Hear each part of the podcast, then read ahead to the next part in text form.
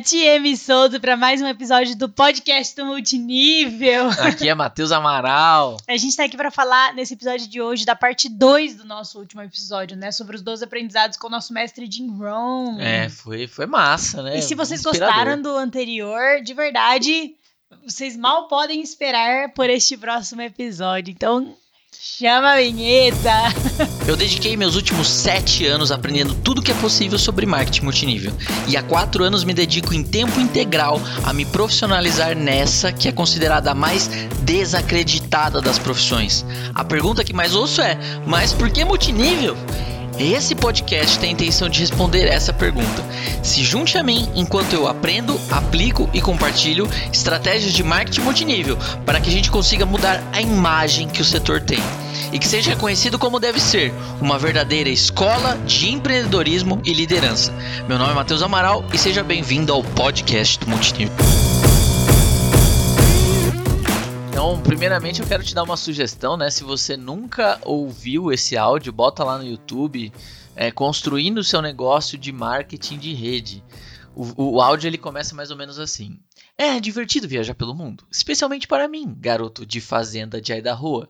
Eu sabia muito pouco quando me dei conta que poderia ganhar dinheiro trabalhando. Eu sabia ordenar uma vaca, mas você sabe que isso não dá dinheiro. Cara, eu ouvi esse áudio zilhares de vezes, né? No último episódio, acho que você terminou é, é, falando. Como fala isso? É, Recitando. recitando o áudio do Jim Rohn. E assim, é muito legal, gente, é, quando a gente consegue. Sabe esse negócio de você ler um livro que você ama muitas vezes e ouvir um áudio que você gosta muitas vezes, assistir um filme que você gosta e que você, com, que, com o qual você aprende várias vezes? É muito legal porque cada vez que a gente assiste, a gente tem um nível de aprendizado diferente, né? Então, o áudio do Jim Rohn é uma parada que eu não sei explicar como é que cada vez que eu ouço, eu pego alguma frase diferente, assim. É... E hoje eu tava no Instagram ali e eu vi um cara de coach, assim, de finanças, né? Falando uma frase super lacradora e aí, putz, era a Jim Rohn na É. veia, assim. E muita gente, assim, várias ideias do Jim Rohn já foram duplicadas tantas e tantas vezes que a maior parte da galera não faz ideia que aquilo é Jim Rohn, né? Jim Rohn é multinível, papai. E aí, bora lá. Sétimo aprendizado com o mestre Jim Rohn, Matheus. O que você colocaria aí como sétimo lugar? E galera, vai ficando melhor, hein, na verdade. Esse, esse aqui mudou a minha vida. Ele fala assim, ó. Lucro é melhor do que salário. Eu postei isso essa semana lá no Moro Tem um Plano. Lucro é melhor do que salário. Quando eu entendi isso, fiquei, Fiquei rico. Salário paga as contas, lucro cria, cria riqueza, gera fortuna. E para mim foi muito importante esse ponto, porque eu vim de uma família onde meu pai e minha mãe são concursados públicos, né? É, no episódio dos meus pais aí vocês podem ter visto que eles tentaram fazer várias coisas quando jovens e eles chegaram à conclusão que concurso público era a melhor solução. Então eu já peguei a fase que meus pais já falavam assim, não, pula essa parte que você vai errar na vida, né? Que a gente já errou, estuda para concurso público. O erro seria então o empreendedorismo, né? O erro é empreender, né? E você é, já tem que procurar um emprego, já tem que procurar um, procurar um salário. Cara, eu não sou contra emprego e eu não sou contra salário. Eu acho que emprego e salário são coisas incríveis, porque é o que acontece? Você é um ser inútil, né? Que aí estudou é, meia dúzia de coisas teóricas e você está tentando fazer um dinheiro, você não tem capacidade de fazer dinheiro, e aí alguém vai lá e fala assim: hum, deixa eu contratar essa pessoa. Né? Se talvez. A sensação do primeiro emprego é muito boa, É né? ótimo, é ótimo. Eu acho que o emprego ele desenvolve disciplina, ele desenvolve Compromisso. compromisso, o fato de ter uma hierarquia, mesmo que você não respeito, goste, respeito. ordem, é. é, enfim, você tem que seguir uma série de regras ali, por mais que você não goste do teu chefe, eu acho que o emprego ele te ensina humildade, né? Te ensina é, se colocar no teu lugar na sociedade. Só Que é quando você começa a trabalhar, nada, né? O seu lugar é um lugar É, nenhum. Você é um lixo humano que você tá. Assim, que a migalha que te dá e você tá indo. Esse é o estagiário. É, a gente com 17, 18, 19 anos que arruma o primeiro emprego, né? E aí, cara, é, beleza, né? Faz parte você ter o seu primeiro emprego, ter o seu primeiro dinheiro, né? Só que, vamos lá, você não pode, na minha visão, se contentar com isso. Porque exatamente essa é a função do salário: pagar as contas, né? Ou tem pessoas que nem conseguem pagar as contas, mas essencialmente o salário foi feito para você vai trabalhar para conseguir se manter. Né? Você vai ter um estilo de vida para você talvez conseguir economizar, mas isso nunca vai trazer fortuna. Né? Se você pegar Forbes, os maiores bilionários, cara, puxa lá os 500 maiores bilionários, tem algum empregado? Não sei. Bilionário, empregado? Não sei. Provavelmente em algum nível essas pessoas elas tomam uma sociedade, elas participam de uma empresa ou principalmente elas fundam a empresa delas. Então eu acho mágico o marketing de rede quando ele fala assim, cara, trabalha das 8 às 6 para pagar suas contas e trabalha à noite, né, nas suas horas de folga para construir a sua fortuna. Então o que você faz no seu horário de folga, o que você faz enquanto as outras pessoas estão curtindo, estão bebendo, né, estão, é, sei lá, se drogando, enfim, várias coisas muito loucas, cara, você tá se desenvolvendo, você tá construindo um negócio. E foi isso que trouxe liberdade pra gente. Por, sei lá, eu levei por quase dois anos e meio em paralelo a carreira do multinível. Você levou quanto tempo paralelo? Um ano, mais ou menos. Um ano paralelo, até a gente virar a chave. Então, cara, que, que negócio louco, porque se tudo der errado, se aquele negócio que você tá começando pequeno quebrar, Cara, você pode continuar no teu, no teu salário, continuar pagando as contas e tentar um segundo, um terceiro, um quarto, um quinto negócio.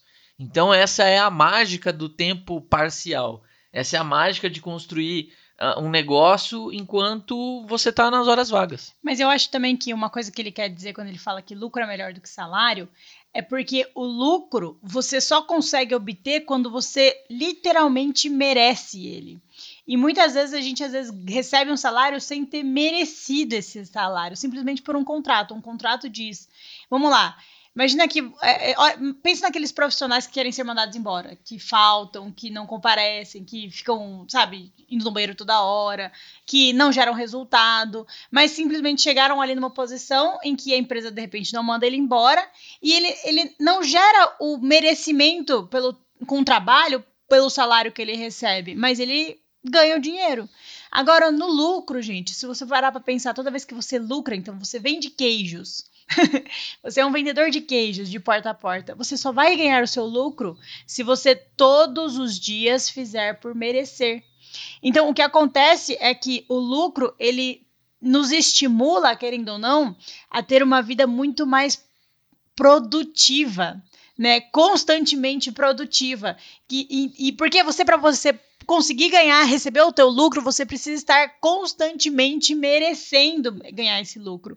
Então, acho que o que o Jerome quer dizer quando ele fala que lucro é melhor do que salário é que as pessoas que vivem do lucro, elas precisam ser melhores do que as pessoas que vivem de salário. A gente estava conversando com um cara que era concursado público, né? Uhum. Você estava conversando com um cara que era concursado público, e ele falou que ele morava em Brasília Uhum. E aí ele vivia no meio de concursados públicos. Isso. E aí, cara, era, as conversas eram tipo vazias, né? E aí, quando ele mudou de cidade e começou a conviver com mais com empreendedores, ele percebeu que o quanto é, o nível dele, a régua dele era baixa. O quanto a régua era baixa quando você só convive com pessoas que não tem como é, ser mandadas embora, entendeu? Como servidores públicos. Então, é triste pensar nisso, mas a gente acaba, querendo ou não, nossos políticos acabam sendo pouco estimulados a gerarem resultado.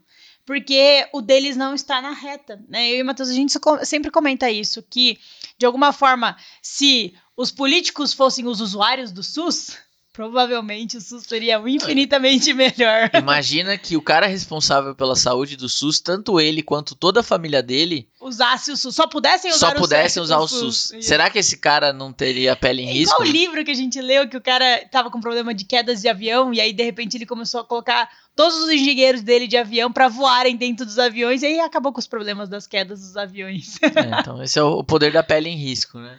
E aí o que eu acho que o lucro é melhor que o salário nesse aspecto, né? A pessoa que gera lucro, ela tá muito mais envolvida do que a pessoa que recebe salário no resultado, né? A pessoa que gera lucro, ela precisa gerar resultado, e a pessoa que ganha salário não necessariamente. Então o que acontece é que uma vida de salário, ela é mais fácil do que uma vida de lucro, mas não é porque ela é mais fácil que ela é melhor. Uma vida de lucro é mais difícil, mas é melhor. Não sei se vocês estão conseguindo entender. No curto prazo, o salário é bom. No curto prazo, o salário é bom. Pra pagar as contas desse mês, o salário é bom. Agora, no longo, no longo prazo, prazo, ele te deixa numa zona de conforto bem improdutiva. No curto prazo, o lucro é muito desafiador, até você adquirir as habilidades. No longo prazo, te traz liberdade. Exato. E aí, segundo aprendizado neste áudio, né? Na verdade, é o oitavo aprendizado com o mestre Jim Rohn, né? Eu queria falar aqui sobre os próximos 10 anos serão exatamente iguais aos 10 anteriores. E no momento de pandemia, que lindo falar isso, né? Hoje a gente fala aí, tanta gente falando do novo normal, novo normal, novo normal, porque tudo tá diferente. Mas, gente, deixa eu te falar. Em tempos normais, fora da pandemia, o que, que a gente tem que fazer para poder estar tá em constante desenvolvimento? Você precisa trabalhar, você precisa estar sempre trabalhando, você precisa estar sempre estudando, você precisa estar sempre se aprimorando, se desenvolvendo, você precisa é, cuidar da família. Cuidar da sua família. Cuidar da sua saúde. Cuidar da sua saúde, fazer esportes, praticar esportes. Investir para o seu futuro. investir para o seu futuro. Agora vamos pensar em tempos de pandemia. O que nós temos que fazer? Você precisa. O que estamos fazendo que no meio da pandemia? No, no meio da pandemia? Você precisa trabalhar, você precisa trabalhar duro, você precisa estudar, você precisa estar sempre investindo no seu futuro, você precisa cuidar da família, cuidar da sua saúde, praticar esportes, se alimentar bem. O que você faz em tempos de pandemia é exatamente igual ao que você faz fora dos tempos de pandemia. Porque os próximos 10 anos serão exatamente iguais aos últimos 10 anos. Como diz o Jim Rohn, oportunidade misturada com dificuldade. Às vezes tem mais oportunidade que dificuldade. E às vezes tem mais dificuldade do que oportunidade. Mas sempre teremos muitas oportunidades e muitas dificuldades. E isso é a vida. Agora, essa clareza que o Jim Rohn traz quando ele fala que os próximos 10 anos serão exatamente iguais aos 10 anteriores, diz o quê? Que não importa o que está fora, importa como está dentro da sua cabeça. Não importa o cenário atual, pandemia e o caos e caramba quatro. A gente na pandemia está percebendo, na verdade, que tá tudo diferente, mas tá tudo igual, porque você precisa estar fazendo as mesmas coisas, entendeu? Independente dos tempos fáceis ou dos tempos difíceis. Porque quando tiver fácil, você vai surfar, quando tiver difícil, você vai aguentar, entendeu? Mas a, a grande questão é, independente do cenário externo, o que acontece dentro de você precisa ser as mesmas coisas. O que você faz é a mesma coisa sempre. Aproveitando as oportunidades e ele aprendendo a lidar melhor com as dificuldades, se preparando para as dificuldades. É algo que me ajudou muito. É, é, que eu não sei se o Jim Rohn já tinha ouvido esses caras. Provavelmente, né? Porque esses caras são mais antigos do que o Jim Rohn. Mas eu acho que ele deve ter é, estudado alguma coisa assim, porque não é possível. É, são os estoicos, né? Os, os filósofos estoicos, o estoicismo. Foi algo que eu comecei a pesquisar através da internet, né? Descobri vários filósofos, Sêneca, Marco Aurélio, Marco Aurélio Epiteto. Epiteto. E, enfim, todos eles falam isso. Ele fala assim, cara, não interessa como o mundo externo, o que está acontecendo no mundo externo, né? Você sempre tem que é, olhar para dentro e continuar fazendo aquelas coisas que são importantes para você. E aí Jim Rohn ele fala muito, né, sobre, sobre isso, sobre ad, administrar as suas ações, as suas atividades, né? Se você não controla o externo, cara, para que, que você vai se preocupar, né? Continua fazendo aquilo que te levou ao sucesso ou continua remando, porque enquanto a maioria das pessoas vai se desesperar e, e, vai deixar de fazer o que tem que ser feito, as pessoas que vão vencer essa pandemia e que vão sair mais fortes da pandemia são as pessoas que continuam fazendo o simples, o básico e o bom. E aí eu vou puxar aqui né, a nossa é, nona lição, é isso? Nona. Nona lição, que é o que? Uh, você é a média das cinco pessoas que te circulam. Essa frase é falada por trocentos mil coaches mundo afora e a galera não sabe que isso é Jim Rohn. Jim Rohn. Por quê? Porque, cara, é, provavelmente a forma como você fala, o seu dialeto, né? Dependendo da região do Brasil que você fala, o sotaque, as gírias, a roupa, a música que você ouve. E além do que você fala, a forma como você pensa, as suas crenças, o que você valoriza, o que você desvaloriza, o que você é, quer para sua vida, o que você acha normal, o que você não acha normal, isso com certeza absoluta é uma média das cinco pessoas que te circula. Então o que acontece? É, geralmente, eu, e eu lembro isso meu, no, no, tempo de banco, sabe? Quando eu era bancário, eu comecei todo felizão lá no meu primeiro dia tal. De repente, eu comecei a perceber a vibe da galera do banco. Que era o quê? Cara, tinham, as, tipo assim, 10 horas, 11 horas da manhã, era o horário de reclamar. Então não, não, não, interessa o que acontecesse. Tava sol, a galera reclamava, puta calor, hein, velho. Chegar, tava chovendo, nossa, puta chuva agora, eu vou ter que tomar chuva para almoçar. Enfim. E aí, no começo eu só fiquei olhando aquilo. E no começo eu até achava engraçado. Só que depois, passou dois, três meses, eu era a quinta. Né, tinham cinco pessoas reclamando, né? Eu era a sexta pessoa reclamando. Então, é, tem uma analogia que é muito boa que fala assim, cara, é, você é uma. Imagina você com uma roupa branca. Se você chega perto de um lamaceiro, né? Se você chega ali perto dos porcos, da lama, etc., por mais cuidado que você tome, essa lama vai respingar em você. Por mais positivo que você seja, por mais branquinho que esteja, essa lama vai respingar em você. E é isso que eu percebi. É, e aí eu deixei me contaminar por aquilo. Eu fiquei um tempão, né, naquela vibe de tipo, vou reclamar da vida e é assim que se faz as coisas. E a partir do momento que eu conheci o marketing de rede, o marketing de relacionamento, e aí eu comecei a conviver com empreendedores, eu tinha um choque. Porque das 8 às 6 todo mundo reclamava e à noite as pessoas ficavam pensando assim: cara, a gente tem esse problema aqui. Pô, o que será que a gente pode fazer para melhorar? E você, eu tenho certeza que a maior parte de vocês, a gente pelo menos, né, teve esse impacto quando começou a decidir empreender. Como a gente vem de uma família de empregados, meus pais eram professores, os pais Matheus concursados, quando a gente começou a empreender, a gente não era estimulado, a gente não achava normal, a gente não tinha mentalidade, sabe? Então você sofre, você começa a perceber que a forma que as, as pessoas dentro do multinível, pelo menos as pessoas da Rinode eram completamente diferentes da cabeça da minha mãe. E eu comecei a ver essa, esse, esse abismo na forma de pensar. E aí você começa a perceber que você é muito parecido com seus pais, né? E de repente você começa a discordar deles, e aí eles às vezes não aceitam, né? Mas sabe, você só consegue perceber que você é a média das pessoas que você convive quando você muda o convívio.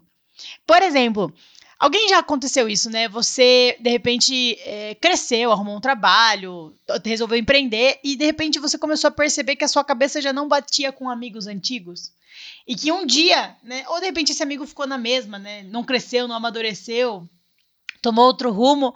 E você que já teve muitos valores em comum com ele, já teve muitas conversas que eram exatamente iguais, e de repente vocês não batem mais as ideias, as ideias já não são mais parecidas, você já não consegue ter manter o mesmo nível de amizade. Você não vibra na mesma vibração. Não, não vibra na mesma vibração que esse amigo, e você fala, poxa vida, mas eu gosto muito dessa pessoa, só que já não é mais a mesma coisa. Por quê? Porque é, não, aí quando a gente fala que você é a média das cinco pessoas, não é só a média de aparência, a média de padrão visual, né? É muito mais sobre a forma de pensar.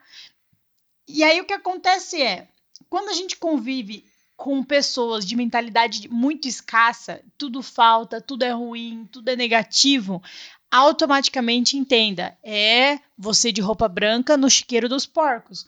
Isso vai respingar em você. É muito difícil a gente conseguir não sofrer as influências de um ambiente muito negativo. É impossível, na verdade. A gente, ser humano é social, então a gente absorve. Se você convive com um tio negativo, né, bêbado, é, não trabalhador, você, querendo ou não, vai é, em algum momento achar aquilo normal, em algum momento se acostumar com aquele negativismo todo e em algum momento vai começar a duplicar aquilo.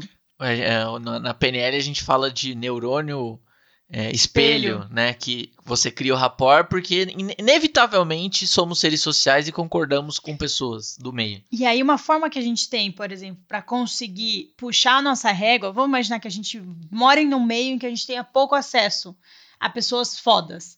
Né? Uma das formas é através dos livros e dos áudios. áudios. Quando você consegue ouvir com frequência, ler com frequência pessoas fodas, você acaba trazendo a cabeça dessa pessoa foda para mais perto de você. Então, imagine só, se você pudesse ter entre as cinco pessoas mais próximas de você, você ter lá é, Jim Rohn, Tony Robbins. É, imagina o top. Dale Carnegie, o top check da sua empresa, ou de repente é, alguém que você admire muito por conta dos valores, sabe? Então, imagine se você pudesse criar os seus cinco amigos mais influenciáveis mais, que mais te influenciam, as cinco pessoas mais fodas que você conhece. Entende? E, e essa é a importância da gente estar no sistema, gente. Querendo ou não, o sistema vai te trazer, puxar a régua para cima. E a gente tá num, num, dos momentos mais incríveis da sociedade, porque o quê? Cara, o Jim Rohn, ele girava o, o mundo, né? Girava os Estados Unidos fazendo palestras.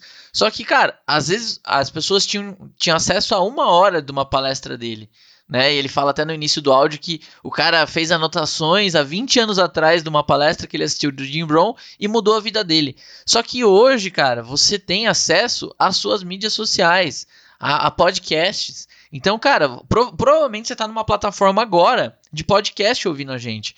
Ou seja, quais outros empreendedores você poderia ter acesso é, digitando, cara, como é que será que funciona a cabeça do Bill Gates? Será que não tem uma entrevista do Bill Gates falando sobre é, a visão dele sobre negócios? Ou mesmo YouTube, ou mesmo qualquer plataforma de vídeo, de áudio, onde você pode pesquisar. E se você ouvir 20, 30, 50 horas da mentalidade dessas pessoas, inevitavelmente você começa a absorver o conhecimento delas. Então, uma, uma, uma rotina que eu tenho comigo, cara, eu preciso, né, fazer alguma atividade física de manhã e eu preciso colocar uma hora de bons áudios, uma hora e meia de bons áudios na minha mente. Por quê? Porque eu começo o meu dia de forma positiva, de forma poderosa e aprendendo. Uhum. Então é um efeito acumulativo muito então, sempre foda. sai para caminhar de manhã, comentou e leva aí áudios para ir ouvindo durante o caminho. E agora quero puxar então o nosso décimo aprendizado. Qual que é o nosso Décimo aprendizado: para as coisas mudarem, você tem que mudar. é, Jim Rohn, quando ele fala isso, ele traz é, 100% a questão da autorresponsabilidade, né? Eu não controlo nada do externo. E a gente, é engraçado como a gente inconscientemente bota a culpa em tudo, né? Tipo, ah, eu não estou conseguindo crescer por causa da, do coronavírus. Ah, eu não da consigo, minha empresa. Por causa, é, eu não estou conseguindo porque estou sem cliente. Ah, não estou conseguindo porque meus pais me deram estudo. Porque, ah, minha vida é assim, porque... E aí, é, quando a gente entende que 100% dos nossos resultados está na nossa mão, primeiro, é, é libertador. Porque quando você. Se o problema realmente fosse externo, você não tem como mudar o externo, você está fadado a ser infeliz e fracassado. Né? Mas uma vez que a gente entende que todos os resultados da nossa vida é, está sob o nosso controle, para que o mundo mude, eu preciso mudar. Primeiro, é mais pesado você ter responsabilidade sobre tudo que acontece na sua vida, mas também é libertador, porque se está em você o poder de mudar, poxa vida, você pode mudar, entendeu? Então, é, autorresponsabilidade, ao mesmo tempo, é uma liberdade e, ao mesmo tempo, é uma grande responsabilidade. Porque te possibilita Gente, eu não sei se eu tô conseguindo me fazer entender aqui, mas te possibilita de fato conseguir. É, autoresponsabilidade é basicamente assim: toma, filho, você é capaz de fazer tudo aquilo que você quiser. Você quer, você quer ser rico? Vai ser rico. Você quer ser, ter sucesso? Vai ter sucesso. Você quer ter uma família feliz? Vai, você consegue construir uma família feliz. Tudo aquilo que você quiser na sua vida, você pode ter, independente de onde você veio. Né? Só que eu te digo: quanto mais coisas você quiser, mais desafiador o caminho vai ser. Mas chega num nível de autorresponsabilidade que eu até já vi um, um vídeo do Dexter Yeager, né? Um dos maiores líderes, maior líder do multinível, uh, no, número um da Amway, que ele fala o seguinte: chega num nível de autorresponsabilidade que ele fala assim. Eu não acredito que a economia, né, a, a, a posição econômica vai me, a, vai me alterar, né, vai, vai me influenciar, afetar. vai me afetar eu acredito que eu afeto a situação econômica, porque eu sou tão abundante e eu crio tanto e através das minhas ações eu impacto a economia. Então é, não é a economia que afeta a minha vida, eu sou a pessoa que afeta a economia. a política não afeta a minha vida, eu sou a pessoa que afeta a política, né? E de certa forma, no fim das contas, é isso que acaba acontecendo, porque é, talvez você não tenha o poder de mudar o seu país, mas o seu país, no fim das contas, são aquelas 100, 200 pessoas que estão ao teu redor. Uhum. E, e essas pessoas você tem um impacto direto e indireto. E o fato de você estar fazendo alguma coisa, então, coisas que eu percebi na minha família. A partir do momento que eu saí de uma zona de conforto e eu tive um sucesso fora da casinha, eu incomodei amigos meus, né, pessoas conhecidas, até os meus pais, enfim, a falar assim, caramba, se esse moleque tá, se esse moleque pode, se esse moleque conseguiu, pô, por que eu não? Eu acho que eu posso também. Então, sabe aquela parada meio da, da, corrente do bem, assim, né? No fim das contas, tipo, ah, você tem que fazer o bem ali para duas, três pessoas. Só que se cada um fizer o bem para duas ou três pessoas, a gente consegue espalhar mais rápido aí que o coronavírus, né? Ele fala assim, né, nesse áudio. É, não, não me pergunte o que o seu país pode fazer para você. Se pergunte o que você pode fazer pelo seu país. e aí, décimo, décimo aprendizado? Acho que é o décimo, né? Décimo primeiro agora, né? Décimo primeiro? É, depois tem o último que é o seu. Isso, tá certo. É isso, décimo primeiro. E aí ele fala sobre. Uh, ele faz uma. Como é que é? Uma analogia? Não é uma analogia, uma a historinha. Uma metáfora. Uma metáfora do semeador, né? A história do semeador ambicioso. E aí, cara, essa foi uma das metáforas mais fortes, mais incríveis da minha vida. Por quê? Porque ele fala sobre a lei dos números. Todo mundo que passa por um processo de vendas, todo mundo que trabalha como vendedor, inevitavelmente você tem uma lei dos números. O que é a lei dos números? É quantos nãos você precisa tomar para receber um sim do seu cliente. E quando você entende o conceito de funil de vendas, que você para chegar num sim, você talvez tenha que tomar nove nãos, talvez você tenha que tomar 30 nãos, 50 nãos, mas enfim, é, quando você repete uma ação muitas e muitas vezes, você chega, chega numa proporção. O que, que é essa proporção? A cada quantas pessoas eu preciso falar e, e tomar um não para chegar nesse sim? E aí ele faz essa conta essa história, né, do, do semeador, é, e é a primeira coisa que me marca na história do semeador que ele fala assim: o semeador era ambicioso e ele tinha ótimas sementes. Então a primeira coisa que você tem que ter, você precisa ser uma pessoa ambiciosa. E a segunda coisa, você precisa ter uma boa semente. Você precisa ter uh, uma boa ferramenta que possa ajudar as pessoas, que mude efetiva, uh, efetivamente a vida delas. E aí Cara, é muito louca essa história, porque ele começa a contar a história desse semeador que começou a semear boas sementes e começou a jogar. E aí esse, esse semeador, cara, ele passa por tantas, né, tantos problemas, ele passa pelos pássaros. Os pássaros vão roubar algumas sementes, que são aquelas pessoas que vão tentar te jogar para baixo, aquelas pessoas que vão falar mal de você, vão ser aquelas pessoas que vão, sei lá, talvez ficar com inveja e vão tentar te derrubar. Cara, os pássaros vão levar algumas sementes, né? Ou tipo, você convida um amigo seu para ir na reunião e aí o cara fala assim: "Não, velho, não vai naquela reunião não, que só tem só tem loser lá, só tem perdedor". Então você fica, cara, eu vou e, e, isso é muito importante. Eu, eu, falo assim, cara, eu vou bater nesse cara, eu vou atrás dele. Quem, quem que ele acha que ele é para falar assim de mim? E o Jim Brown fala, cara, não vá atrás dos pássaros. Ah, os pássaros. Os pássaros. Porque se você for atrás dos pássaros, você vai sair do campo e você vai deixar de fazer o seu trabalho. O Jim Brown fala para você simplesmente observar os pássaros e dizer: Hum, que interessante. Que interessante. e aí depois ele passa pela, pelo verão, né? Ele joga o, a, as sementes em solo de pedra. Então, tipo, aquela pessoa que você acabou. Não sei se você já passou por isso, mas aquela pessoa que você acabou de cadastrar e do nada ela para de te responder. Né? A gente Cara, eu acabei de subir alguns diretos aqui e eu já percebi que das 7, 8 sementes que eu joguei, novos diretos que eu fiz, já tem umas 4 ou 5 que caíram em solo de pedra. Tipo, o cara pegou, fez um baita um resultado no kit e depois já parou de, de fazer. E aí depois ele fala dos, do, do dos espinhos, né? Os espinhos são pequenas preocupações, pequenas coisas da sua vida que vão tentar te roubar. E aí você fala assim, cara, essa história nunca vai ter fim, velho. Só tem espinho, pássaro, calor, a pedra, o, o, o verão quente. E, e aí ele fala, cara, se você for ambicioso o suficiente continuar jogando as tuas sementes, inevitavelmente elas vão cair em solo bom. E o solo bom é, alguém vai, algumas pessoas vão dar 10%, outras vão dar 20%, outras vão dar 100%. E você tem que respeitar isso. E aí você fala assim, cara, mas eu só quero chegar naquela parte que eu jogo a semente daquela pessoa que dá 100%. Como que eu acho aquele terreno que, de, de pessoas que dão seu 100%? E ele fala assim, cara, você tem que passar por todas as etapas do processo e falar com o maior número possível de pessoas. O que que, na verdade, essa história, essa analogia que o Jim Rohn conta, ela quer dizer? Né? Que é, a gente espera sempre quando começa no multinível que a gente vai cadastrar dois, que vão cadastrar dois, que vão cadastrar dois, que vão cadastrar dois e eu bato o titã. Ai, como seria bom isso. ou melhor, eu cadastro 10, que cadastram 10, e a nossa expectativa é: eu mostro para 10, eu cadastro 10, esses 10 trabalham muito bem, esses 10 mostram para somente 10 que cadastram 10, que trabalham muito bem, e a nossa expectativa é: eu tenho mil sementes, eu jogo no chão, todas brotam e nascem um grande carvalho.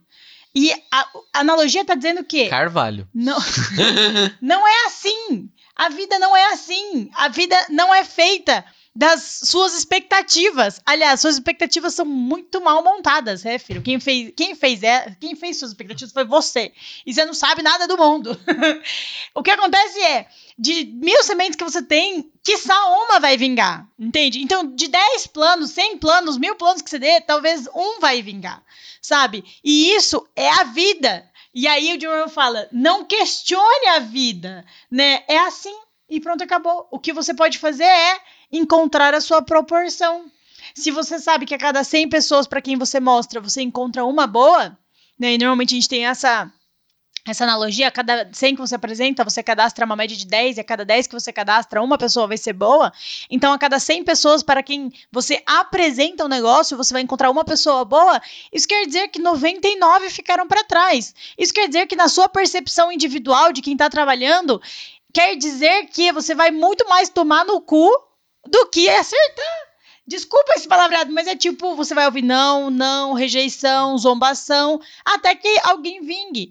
E, e, quando a gente entende que o mundo é assim, e não é o negócio, que assim, a Rinode que é assim, o multinível que é assim, não. Se você trabalha com vendas de queijos, você vai tomar porrada e você vai achar uma proporção.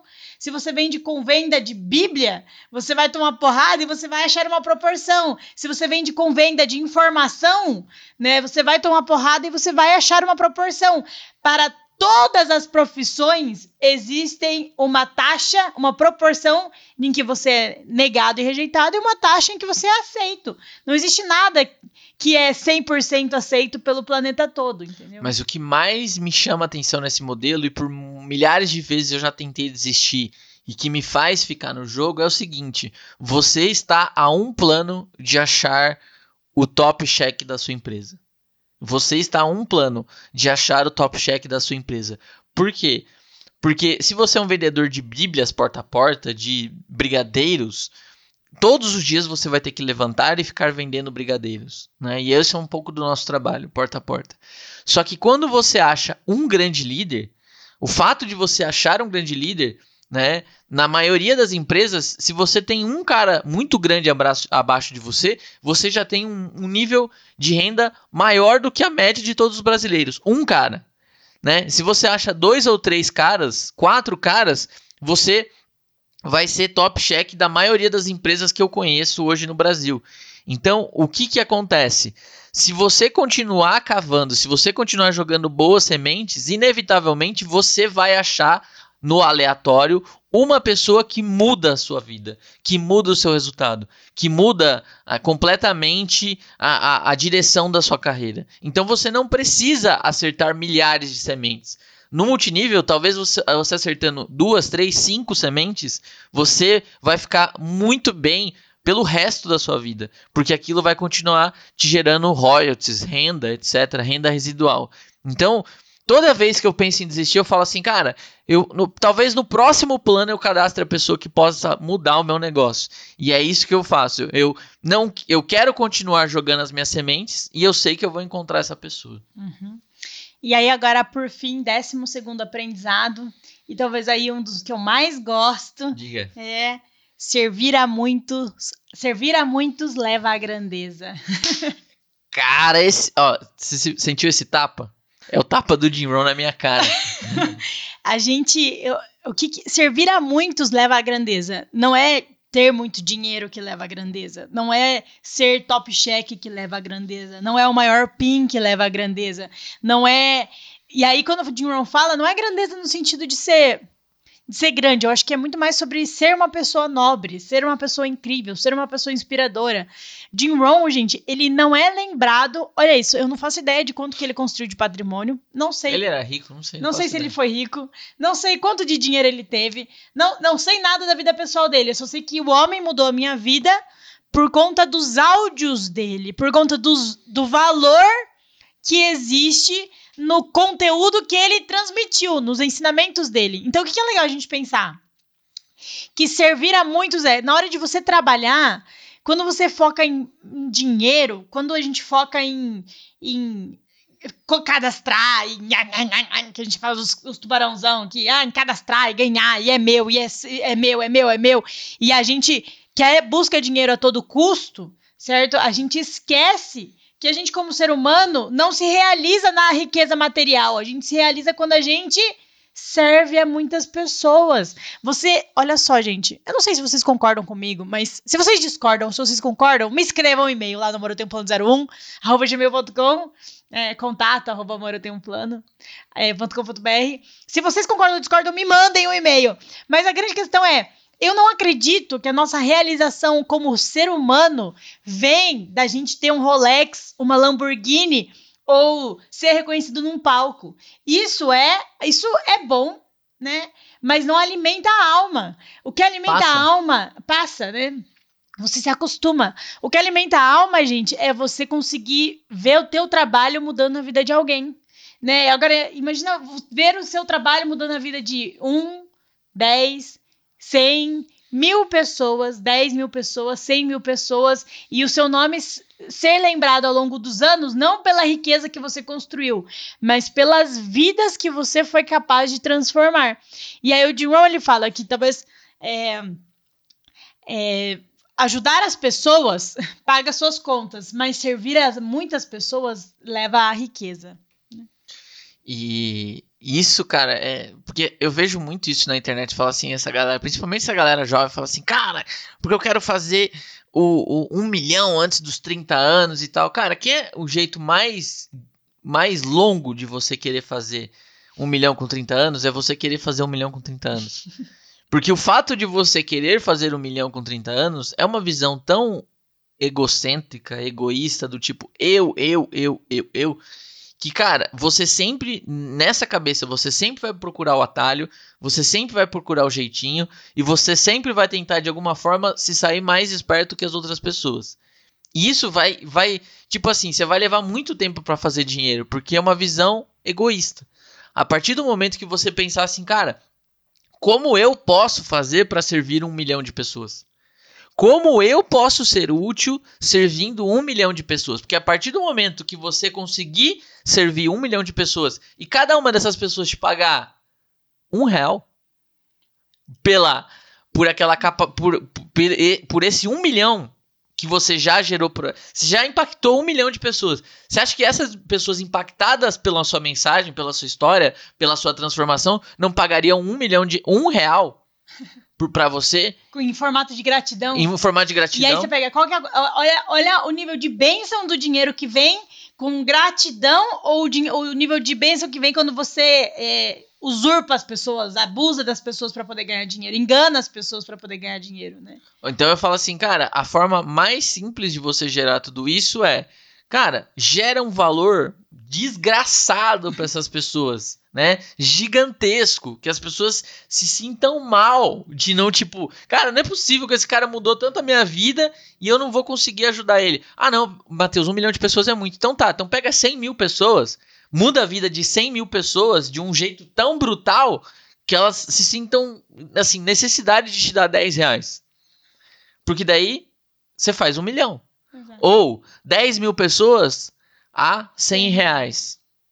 Ou Mil pessoas, mil a, pessoas mil a mil reais. Então eu falo, cara, e você pode ficar fazendo, brincar de fazer essas contas milhares de vezes. Mas eu quero te dizer é, pegue um grupo de pessoas, analise um problema profundo que elas têm e trate esses problemas, resolva, resolva esses problemas profundamente para que as pessoas nunca mais tenham esse problema na vida. Se você fizer isso de forma profissional, de forma ética, né, se preocupando verdadeiramente com elas, bicho, não vai só cair um milhão, mais dois, três, cinco, dez milhões. Deixa eu te fazer uma pergunta, Teu. Você é uma das pessoas que eu conheço que mais sonhava em ser milionário desde, tipo assim, desde que a gente namora, dos 16, 17 anos, assim, você, tipo, era fissurado em ser rico e você rico, você rico, você rico. Gente, Matheus, ele era, tipo assim, insuportável, sabe, nesse assunto. Ah, você rico, você rico, ficava falando. Aí foi quando ele se meteu no mercado financeiro, ficava dizendo. E aí o Matheus queria ser milionário até os 30. E Matheus fez 30, gente, há duas semanas atrás.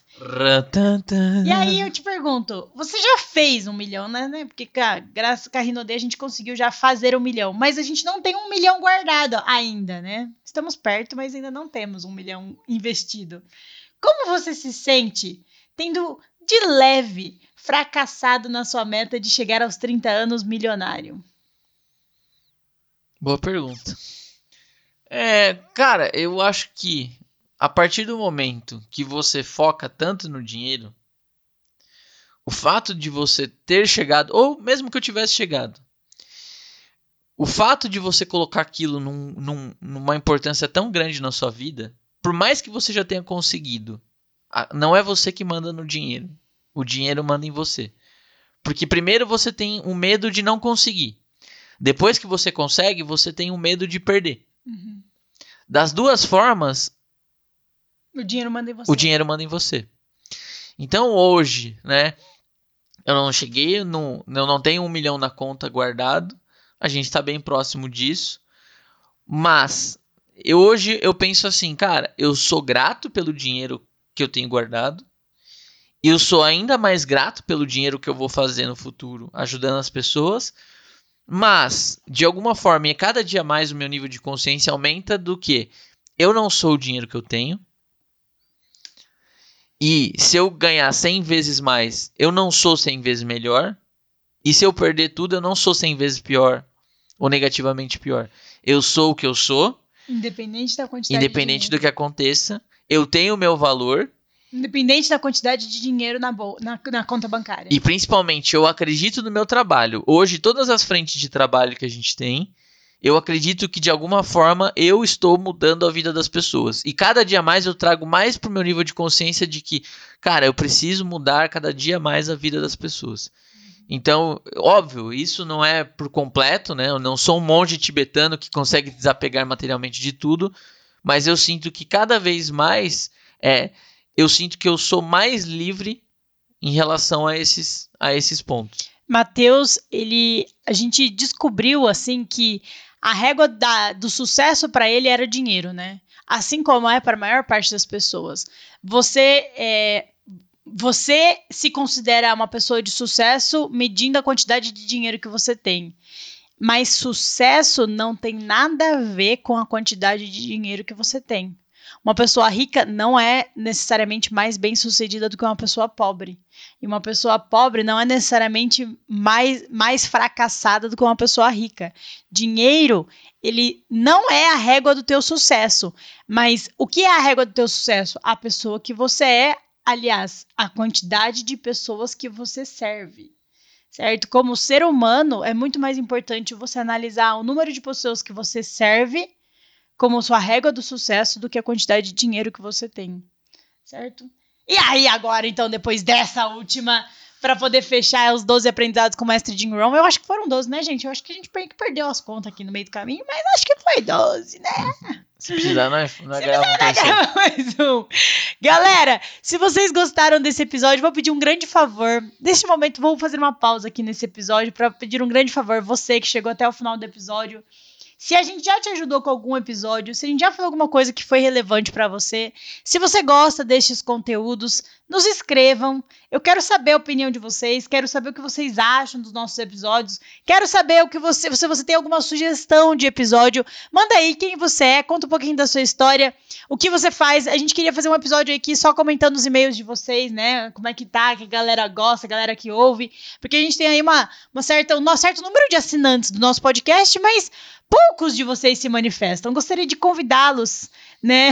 Quem é aliás, você? Aliás, intimá-los a nos escrever para agora esse, esse podcast. Pega o teu celularzinho, abre o seu Gmail e nos escreve. Contato arroba moroteumplano.com.br ou amoroteumplano01.com.br arroba gmail.com que aí a gente é, vai comentar, quero ler, quero saber um pouquinho mais da história de vocês, né? Se vocês fazem Rinodê, se vocês não fazem Rinodê, se vocês são da nossa equipe, se vocês não são da nossa equipe, se vocês fazem multinível ou não, se vocês chegaram aqui, sei lá, né? Nos escrevam, fechou? Então, fica esse convite aí no final desse episódio. Um grande beijo no coração de todo mundo e até o próximo episódio. Beijo, valeu!